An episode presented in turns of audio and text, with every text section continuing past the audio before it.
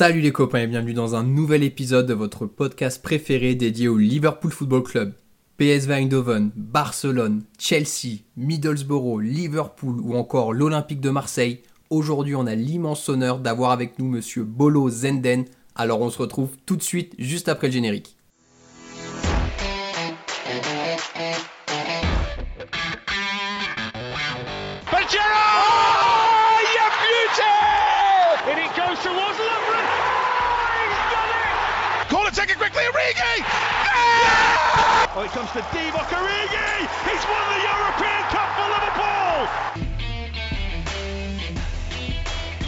Bonjour à toute la francophonie qui s'intéresse de près ou de loin au Liverpool Football Club et bienvenue dans ce nouvel épisode de Copain. Aujourd'hui les copains, c'est un numéro exceptionnel parce qu'on a la chance d'avoir avec nous pour une interview Monsieur Bolo Zenden. Salut Bolo, comment vous allez? Euh, bonjour et salut, merci, tout va bien. Avec euh, ce confinement, c'est pas facile, mais euh, tant qu'on est en bien santé, ça va. Exactement, donc où est-ce que vous êtes confiné actuellement? Chez moi à la maison, et c'est aux Pays-Bas.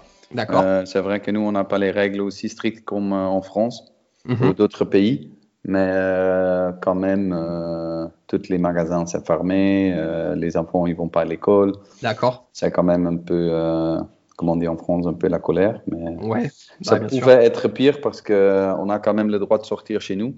Mhm. Euh, mais c'est seulement pour faire euh, acheter un peu euh, des choses nécessaires. Et on a même le droit d'y aller dehors pour faire un peu de sport toute seule. D'accord. Et donc du coup, par rapport aux conditions actuelles sur le sport aux, aux Pays-Bas oui. et, et, le football, donc tout est arrêté comme en France, comme en Angleterre, comme partout en Europe en ce moment? Oui.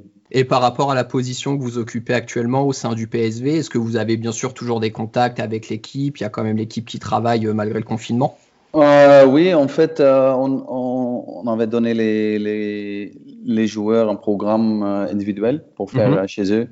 Euh, les premières semaines, euh, quand les choses n'étaient pas encore très claires, euh, ils, a, ils venaient au terrain d'entraînement une fois par semaine.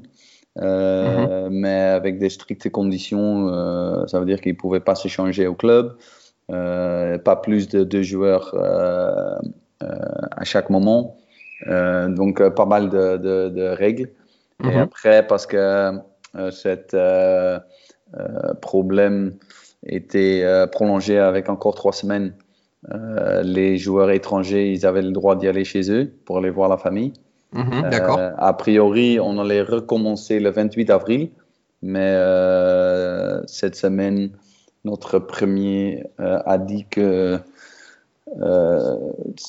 on est encore en, on va dire, lockdown, D'accord. Mmh, pour mmh. encore trois semaines. Et aux Pays-Bas, il n'y a pas de foot professionnel jusqu'à le 1er septembre. Ça veut dire que euh, nous, c'est presque impossible de, de, finir la ligue. Mm -hmm. euh, de, donc, il doit terminé euh, direct. Mais euh, on est aujourd'hui euh, jeudi et demain, il y a une rencontre entre les clubs et la fédération hollandaise pour Mhm. -hmm. voir comment terminer cette saison parce qu'il y a évidemment beaucoup de, beaucoup de problèmes parce que comment on choisit une quelqu'un qui a euh, gagné les championnats, un champion. Ah, bien sûr. Euh, et les qualifiés pour jouer, les Coupes d'Europe, ouais, tout à fait. Pour ouais. Coupe d'Europe et après Mhm. on, aussi pour euh, des positions précaires en bas qui va en descente et en Ligue 2, est-ce qu'il y a des équipes qui peuvent monter ou non? Mhm, Donc il y a mhm. beaucoup de questions qu'aujourd'hui ils n'ont pas très claires et euh, on doit attendre encore des, des décisions. Mais euh, je ne sais pas exactement comment on va terminer la saison aussi par rapport aux des entraînements. Parce que si on finit pas la, la saison, en gros, si on recommence euh, en septembre, Mm -hmm. ça veut dire que c'est la nouvelle saison qui recommence en septembre. Ça veut dire que tu dois euh, commencer la pré-saison. euh, normalement, c'est six semaines. D'accord. Peut-être cette fois-ci, ça va être huit semaines Mhm. pour, euh, pour préparer les joueurs. Mais même comme ça, ça veut dire que aujourd'hui, on donne des joueurs leurs vacances. Ça veut dire aussi qu'ils ont deux mois de vacances avant Mhm. de répondre. Donc, il y a quand même encore beaucoup de questions euh, à gérer. On va revenir sur, sur votre carrière, Bolo, parce que vous, avez, vous êtes passé par, par beaucoup de clubs et par pas mal de très grands clubs. Donc vous avez commencé votre carrière au PSV. Oui, c'est vrai. J'ai commencé à PSV à 13 ans. J'ai fait tout mon discours avec les jeunes. Et à 17 mhm. ans, j'ai commencé à disputer des matchs amicaux avec la première équipe. Mhm. Mais j'étais encore euh, dans mon dernière année d'école et euh, j'ai terminé, euh, je ne sais pas comment ça s'appelle en France, peut-être le bac, je ne sais pas comment. Ok, ouais, c'est ça, c'est le bac, tout à fait, ouais. Mais j'avais 17 ans quand j'ai terminé l'école et j'ai commencé comme professionnel. Mais j'ai mhm. débuté dans un match officiel quand, quand j'avais juste passé mon 18e anniversaire ça doit être un sentiment incroyable d'avoir l'opportunité de faire ses débuts professionnels avec son club formateur. C'est quelque chose de très spécial, je pense. Oui, euh, mais il faut dire aussi, dans cette époque-là, c'était plutôt Ajax qui toujours utilisait les, les, les, jeunes. Mhm, tout à fait. Euh, et PSV, c'était plutôt une équipe qui achetait des joueurs. Mhm. Donc, euh, après, pour moi, c'était quand même quelque chose de spécial, finalement terminer ou, commencer ma carrière euh, au PSV et euh, euh, de rester quand même pendant quatre ans dans, dans la première équipe avant de passer au prochain passage. Et justement, la prochaine étape, donc c'est le Barça, où vous partez en 98. Oui. Comment ça se fait votre arrivée au Barça? Parce que bon, le Barça, là, on entre dans une dimension qui est quand même supérieure au, au PSV en termes de renommée européenne et mondiale. Comment vous l'avez vécu? Euh, j'avais quelques euh, possibilités à ce moment-là. Euh, les dernières deux qui étaient vraiment très, très sérieux, c'était Inter de Milan et, Barcelone. D'accord. déjà, les deux ans avant, j'ai disputé des matchs contre Barcelone en Ligue européenne. Mhm. Et euh, j'ai eu des très bons souvenirs et euh, j'ai aussi pas mal joué. Donc, je, crois que c'est pour ça que j'ai eu de, cet intérêt. Et euh, après, j'ai choisi parce que je trouvais que ce style de jeu, la façon qui, comment il pensait sur le foot, ça, ça convenait un peu, peu mieux sur moi, avec moi. Donc, à 21 ans, j'ai signé juste avant le Coupe du Monde 98 en France. Et vous considérez que votre passage à Barcelone vous a vraiment apporté quelque chose dans le bagage technique que vous avez eu sur le reste de votre carrière ensuite? Oui, c'est pas juste le technique, je crois que c'est plutôt euh, le, le, euh, le, penser sur, euh, sur le jeu. Mhm. C'est-à-dire, en disant des fois de tiki-taki, non? Oui. chaque fois essayer de trouver quelqu'un quelqu'un de plus sur le terrain et comme ça, en fait, de, de, de, créer des, des occasions. Et donc après votre passage à Barcelone, vous partez pour la Première Ligue. Vous rejoignez Chelsea dans un premier temps. Comment s'est passée votre arrivée en Première Ligue et l'acclimatation euh, à l'Angleterre? Euh, quand j'arrivais, j'ai entendu que les Anglais ils n'entraînaient pas parce qu'ils avaient tellement de matchs, mais j'ai tombé euh, sur, un, sur un, entraîneur italien, c'était Ranieri. Oui. il aimait bien courir, donc j'ai beaucoup, beaucoup couru. Euh, donc, euh, c'était c'était pas exactement ce que j'attendais, mais quand même l'ambiance était euh, spectaculaire. chaque match, les, les, supporters, ils sont là pour pour soutien de leur équipe, tant qu'il va bien ou mal. Mm-hmm. C'est toujours très positif et la seule chose qu'ils demandent, c'est d'y aller pour de, de, 200, 2, pour, 200%. Après, ils ont toujours quand même assez contents et euh, donc ça, c'était quand même quelque chose de différent parce que même en Barcelone, quand tu faisais match nul euh, en temps de jouer très bien, euh, ils n'étaient pas trop contents. Donc ça, c'est quand même une, une différence. Mais j'ai j'ai bien aimé la, la Première Ligue. C'est pas pour rien que j'ai resté finalement 8 ans comme joueur et un an comme entraîneur. Et j'ai tombé quand même dans une équipe avec pas mal de, de bons joueurs parce que je me suis retrouvé là-bas avec euh, Marcel Desailly, Emmanuel mm Petit, euh, William Gallas, qui venait de Marseille, et en plus, euh, devant, on a un tout petit magicien qui s'appelle Zola. Zola, oui, tout à fait. Une très, très, bonne équipe. Après Chelsea, votre prochaine étape en, en première ligue, ça a été Middlesbrough. Oui. Donc vous êtes resté deux ans aussi à Middlesbrough, c'est ça? Oui, c'est ça. En fait, au moment euh, à Chelsea arrivé à Abramovic, il avait des, des, très bonnes idées, mais ça veut dire aussi qu'il commençait à, à prendre encore plus de joueurs et je, je voulais quand même être sûr de, de, faire beaucoup de matchs parce que c'était mm l'équipe nationale. Donc j'avais un bon, un bon feeling avec Middlesbrough. À cette époque-là, c'était quand même une autre équipe qu'aujourd'hui. Que, et j'ai resté deux ans, comme je disais, un an en prête et après j'ai signé un an. Et mhm. avec, euh, avec cette équipe, euh, on, a gagné la Coupe de la Ligue. Tout à et, fait. Euh, en plus, on a joué en Ligue, Europa League. Même pour cette équipe, c'était quelque chose d'exceptionnel. Et parce que j'ai signé une seule année, après, je pouvais encore choisir de nouveau si je voulais rester ou si je mhm. voulais partir. Donc, les supporters jamais élu comme meilleur joueur de, de cette année. Mhm. Et quand même, ça, euh, avec ça, ça, ça arrive aussi l'intérêt. Et c'était Liverpool qui est venu euh, me chercher. D'accord. Euh, pour moi, c'était clair que je, si je pouvais en fait faire cette prochaine étape au vainqueur de, de, la Champions League, c'était pour moi assez logique.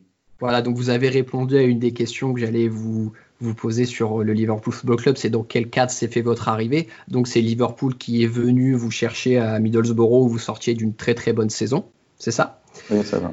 Qu'est-ce qui vous a séduit au sein du projet du, LFC à cette époque-là? Bon, c'est sûr que enfin, c'est sûr que Liverpool qui juste venait de remporter cette, cette belle Champions League. Mhm. Euh, je savais aussi qu'ils allaient disputer euh, la euh, Super Copa euh, c'était en fait à, Monaco contre mhm. le CSK Moscou. Mhm. avec, dans ce match, il y a Djibril Cissé qui marquait deux buts et, comme ça, on a gagné cette trophée aussi. Je savais aussi, je savais aussi qu'on allait disputer euh, le, match, euh, des matchs au Japon pour le, le, le, mondial des, des équipes. Mhm. Donc c'était quand même quelque chose d'extraordinaire de, de, pouvoir passer euh, et euh, avoir la possibilité d'avoir cette euh, expérience. Et je mhm. tombais sur une équipe, bien sûr, avec beaucoup de confiance et qui voulait continuer cette, cette belle histoire il y a quelque chose qui est assez euh, avéré, c'est que Liverpool, on dit qu'en Angleterre, c'est un club qui est quand même à part, et la ville de Liverpool a vraiment une culture très forte par rapport aux autres villes euh, de la Grande-Bretagne. Qu'est-ce que ça représentait pour vous de jouer au Liverpool Football Club euh, dans, dans son ensemble? Est-ce que vous avez senti quelque chose de très différent par rapport aux clubs pour lesquels vous aviez joué auparavant? C'est sûr que cette club euh, a beaucoup euh, de, supporters. Ça veut dire que pas juste à Liverpool, mais aussi euh, dans le monde. Mhm. on sait très bien que Liverpool a eu des, des, très beaux moments dans le passé, avec, par exemple, Bill Shankly, des époques où ils ont fait mhm. beaucoup de, de, de, grands espoirs en Europe. Mhm. après, ils ont aussi eu de malheurs, et pas mal de tragiques. tragiques. Et je crois que les deux, euh, ça fait que les supporters, ils ont une, très bon et, très forte euh, relation avec les joueurs et avec les clubs. Mhm. Donc, euh, c'est ça qu'ils se sentent chaque fois. Et surtout les soirées européennes à Anfield, c'est quelque chose d'extraordinaire. quand ça chante You Never Walk Alone, mhm. ça donne quand même des, des, des frissons. C'est ça, votre première entrée sur la pelouse à Anfield. Euh, spécial, ouais. La première entrée sur euh, la pelouse à Anfield où vous entendez You Never Alone, ça doit vraiment être quelque chose qui reste marqué dans votre esprit. Oui, sûr, euh, sûrement. Et comme je disais, encore plus les soirées européennes. Sur la période pour euh, dans laquelle vous avez joué au club, il y avait une culture néerlandaise qui était quand même euh, qui a été assez importante et il y a quelques joueurs qui sont venus euh, venant des Pays-Bas. Il y a eu Dirk Kuyt qui a signé pendant que vous étiez au club. il y a eu Jan Kromkamp aussi qui a signé. Est-ce que cette culture néerlandaise a été importante pendant votre passage au club? Non, je ne crois pas que c'est très important. je trouve que Liverpool cherche toujours des bons joueurs et ça peut mhm. venir de n'importe quel coin. D'accord. Euh, moi, j'étais là, et Kut qui est arrivé au moment. Euh, c'était aussi euh, Kromkamp qui est resté une seule année. Oui, mais, après, dans le passage, après moi, il y a encore Babel qui a été là-bas. Oui. Aujourd'hui, on parle de Van Dijk et, et, Wijnaldum. c'est sûr qu'ils ont marqué leur, leur territoire à Liverpool. mais c'est pas que je trouve pas que Liverpool c'est une équipe qui a toujours eu une relation avec les Hollandais. Mm-hmm. par rapport, par exemple, Barcelone, oui, tout à fait. Il y a eu ça beaucoup plus que, que Liverpool, mais mm-hmm. c'est vrai qu'il y en a quelques-uns qui ont passé par Liverpool. Alors sur les deux saisons que pour, pour lesquelles vous avez joué avec euh, le Liverpool Football Club, vous avez euh, contracté donc deux blessures au genou, c'est bien ça, euh, ça la, première blessure vous a éloigné des terrains assez longtemps d'ailleurs? Oui. Comment vous avez vécu ça? Est-ce que vous avez senti que ça a pu freiner votre progression au sein du club ces deux blessures? C'est sûr que ce n'est pas des bons moments d'être blessé surtout en première année. Euh, je, me mhm. je me rappelle très bien, je me souviens que c'était un match en Ligue des Champions contre Betis Séville. Mhm. Euh, dix minutes avant la fin, j'ai eu un petit choc avec un défenseur. J'ai senti quelque chose de bizarre dans mon genou, mais j'ai quand même terminé le match. Euh, j'ai été voir le médecin. J'ai dit, écoute, je sais pas, je crois qu'il y a quelque chose qui s'est passé avec mon genou. Il a fait un examen et il a dit, bon, c'est mieux qu'on fasse des, des, échographies, des choses comme ça le lendemain. Mhm. On a fait ça. Il m'a dit bon, euh, probablement tu as déchiré le, les croisés, euh, le ligament croisé. D'accord. Euh, je lui je le croyais pas. Donc j'ai mhm. encore entraîné deux semaines. C'est pas parce que j'ai pas eu confiance en lui, mais c'est plutôt parce que j'ai vu des images, quelqu'un qui se vraiment fait mal au genou, il crie, il peut, peut plus marcher. et moi, j'ai quand même terminé le match.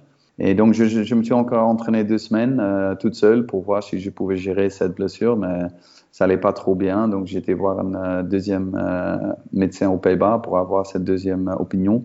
Mhm. Et il me dit exactement la même chose, que c'était le ligament croisé qui était blessé.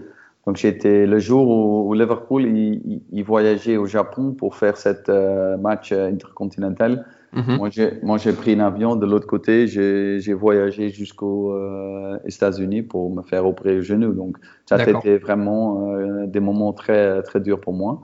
Mhm. Mais euh, les Anglais, ils disent take it on the chin. Ça veut dire que on peut pas changer ce qui s'est passé. Donc, il faut prendre comment, comment c'est et travailler. Donc, après, j'ai travaillé six jours dans la semaine au centre d'information pour pour me récupérer de cette blessure. Et j'étais toujours en contact avec les joueurs parce que j'étais euh, j'étais avec eux dans la vestiaire euh, tous les mhm. jours. Donc, euh, c'était d'un côté, c'était bien d'être avec eux, de l'autre côté, c'était très dur de voir en fait leur leur joie de, de, de, de, pratiquer en fait les choses qu'ils aiment bien et moi je pouvais pas. Et mhm. dans mon deuxième année, juste, je crois que c'est exactement un an après que je me suis fait mano euh, croisé, je me suis euh, déchiré euh, en fait extérieur ménisque. Et ça aussi, ça m'a, ça m'a mis à côté trois mois, je crois. Mhm. Mais au moins, dans mon deuxième année, j'ai joué tous les matchs européens. Et c'est pour ça aussi que je suis content qu'au moins à la fin, j'ai pu jouer à la finale de la Ligue des Champions.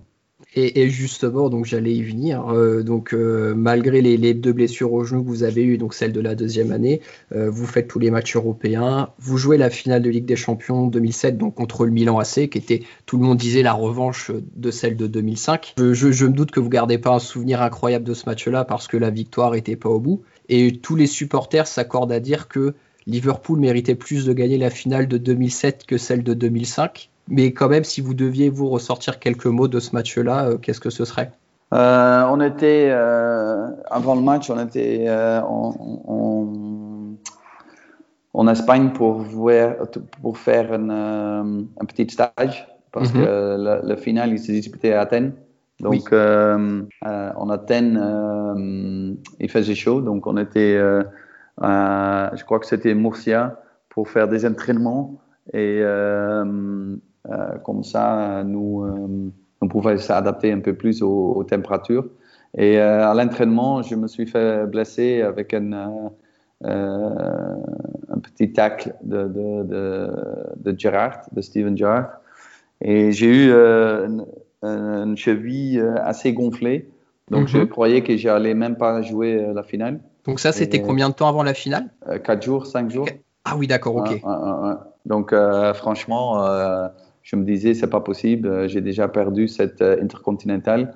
Et là, après d'avoir tout joué en Ligue des Champions, j'allais rater la finale. Mhm. Donc j'ai quand même bossé 24 heures sur, sur 7 pour, pour, pour être prête. Mhm. Donc le jour même de match, j'ai pris une infiltration, une injection euh, dans la cheville. Je me suis mis des strappings pour euh, disputer ce match. Donc, je mhm. savais déjà que je n'allais pas euh, terminer le match. Et donc, oui, je trouve que pour la première but d'Inzaghi, c'était quand même quelque chose avec un peu, un peu de chance. Ah oui, clairement. mais il faut dire que la deuxième, c'était quand même un, un beau but. On a revenu sur 2-1, mais on savait que ça allait être très, très compliqué parce que euh, c'est pas juste un revanche, mais c'était aussi parce que deux ans euh, antérieurs, eux, euh, ils ont déjà senti et, aussi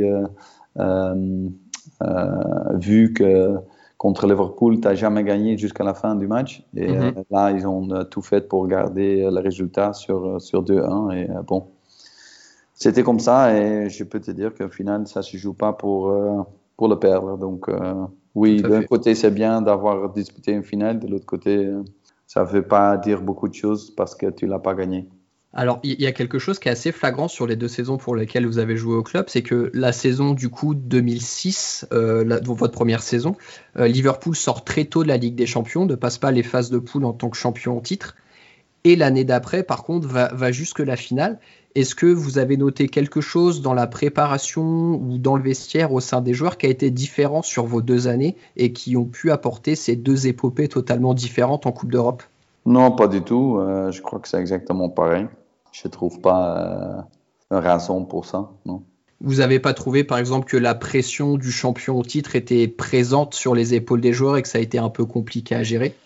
Non, je ne l'ai pas vu, je ne l'ai pas senti. Et euh, bon, euh, comme je disais, moi, je n'ai pas été euh, dans cette équipe qui l'avait gagné, donc de toute façon, je ne le sentais pas. Si vous deviez garder un souvenir que vous avez eu au sein du Liverpool Football Club, qu'est-ce que ce serait? Le souvenir qui vous a le plus marqué? Peut-être le demi-finale contre Chelsea en Ligue des Champions ah à domicile quand on avait gagné, perdu à Stamford Bridge et gagné mhm. à domicile 1-0 et après euh, gagné sur, sur des, euh, des penalties. C'était quand même une, euh, une soirée assez exceptionnelle ça m'a fait vibrer devant ma télé. Moi, je vais pas vous le cacher, j'étais comme un fou. Il hein, n'y a pas de. et c'est spécial du coup parce que vous aviez joué contre votre ancien club. Qu'est-ce que ça fait d'être en demi-finale de Ligue des Champions contre son ancien club? C'est quand même spécial, ça c'est sûr, mais il faut pas oublier que le tour d'avant, on avait joué contre Barcelone. C'était aussi une ancienne équipe, donc c'est toujours spécial et un peu bizarre. Si je vous demandais lequel des joueurs vous a le plus impressionné au sein du LFC pendant vos deux années, quel joueur vous me donneriez? Euh, Bon, je crois que c'est assez facile. Euh, je crois que c'est logique, quelque part, que je dis euh, Steven Gerrard. D'accord vous voyez un écart par rapport à tout le reste de l'équipe qui était vraiment important Non, c'est plutôt pour dire qu'il était capitaine, euh, mhm. il, a marqué euh, euh, toujours avec son jeu, avec son mentalité. c'est pas un capitaine qui parle beaucoup, c'est plutôt un capitaine qui travaille avec, qui montre les choses avec ses pieds. Et, quand on avait besoin d'un but ou pour forcer quelque chose, et pouvait le faire depuis le milieu terrain. Donc c'est juste pour ça, mais c'est sûr qu'il y avait d'autres joueurs, hein, mais je peux choisir une seule. Euh, je crois que tout le monde sait que Gerrard, c'est un joueur qui ressemble et qui protège euh, Liverpool euh, avec son. Après votre passage à Liverpool, on va parler rapidement de votre passage à l'OM, parce que bien sûr nos auditeurs sont francophones et je pense que ça va énormément les intéresser aussi. Qu'est-ce que vous pouvez nous dire un petit peu sur vos saisons à l'Olympique de Marseille? Bon, euh, j'étais toujours en contact avec Djibril Cissé. Il était déjà à Marseille. Il m'appelait. J'ai dit Bolo, il euh, faut vraiment que tu euh, viennes jouer pour nous. Donc, à la fin, j'ai choisi de, passer à l'OM. J'ai jamais entendu, jamais pouvais espérer ou, croire que, l'OM est tellement populaire parce que ça, bien sûr, je savais pas. Mhm. aussi la, Ligue 1 je les connaissais pas trop parce qu'aux Pays-Bas, ça se montre pas trop à la télé. D'accord. Mais j'ai trouvé la, la, compétition très fort, euh, beaucoup de joueurs euh, qui étaient physiquement euh, super forts, en plus techniquement super forts. Donc, c'était pas une ligue facile. Mhm. Après, au début, quand j'arrivais à Marseille, on n'était pas très bien dans la ligue. On, se trouvait même deuxième d'en bas. Donc, après, on sait très bien qu'il ne faut pas être à Marseille quand, quand les choses y vont pas parce que les supporters, ils sont là aussi pour, euh, pour, euh, pour montrer euh, leur, le fait qu'ils n'ont pas content. Mhm. Après, on a eu un changement d'entraîneur, Eric Gerets qui était arrivé. On a fini quand même troisième. Et d'autres choses que, que j'ai trouvé au début un peu euh, différent, c'était que dans toutes mes équipes où j'étais, je jouais toujours avec une, idée euh, euh, d'équipe, avec un système d'équipe et chaque joueur remporte ses qualités pour finalement faire la différence. Mais au début, je crois que au début en Marseille, il y avait pas mal de joueurs qui jouaient vraiment leur propre jeu, leur, mm-hmm. leur propre style et j'ai trouvé ça au, début un peu difficile, mais mhm. après, euh, je me suis adapté. Je crois qu'après, ça allait. Et euh, j'ai passé des, des, des, des, très bons euh, deux années. mon deuxième année, on a fini deuxième. C'était très dur à gérer parce que on a terminé juste à deux points de, de, de Bordeaux. Mhm. Et nous, on avait vraiment l'idée qu'on pouvait aller jusqu'au bout et gagner finalement cette euh, Ligue 1, euh, cette euh, belle trophée, parce qu'à ce moment-là, c'était, je crois, 17, 16, 17 ou 18 ans, la dernière fois. Mhm. Donc, j'ai vraiment senti cette besoin. Mais malheureusement, on avait perdu à domicile trois matchs avant la fin contre Lyon et ça, c'était quand même quelque chose de, très difficile à gérer. C'était le pire moment pour moi parce que je n'avais même pas disputé dans ce match. J'étais très déçu. Mhm. Donc, c'est ça.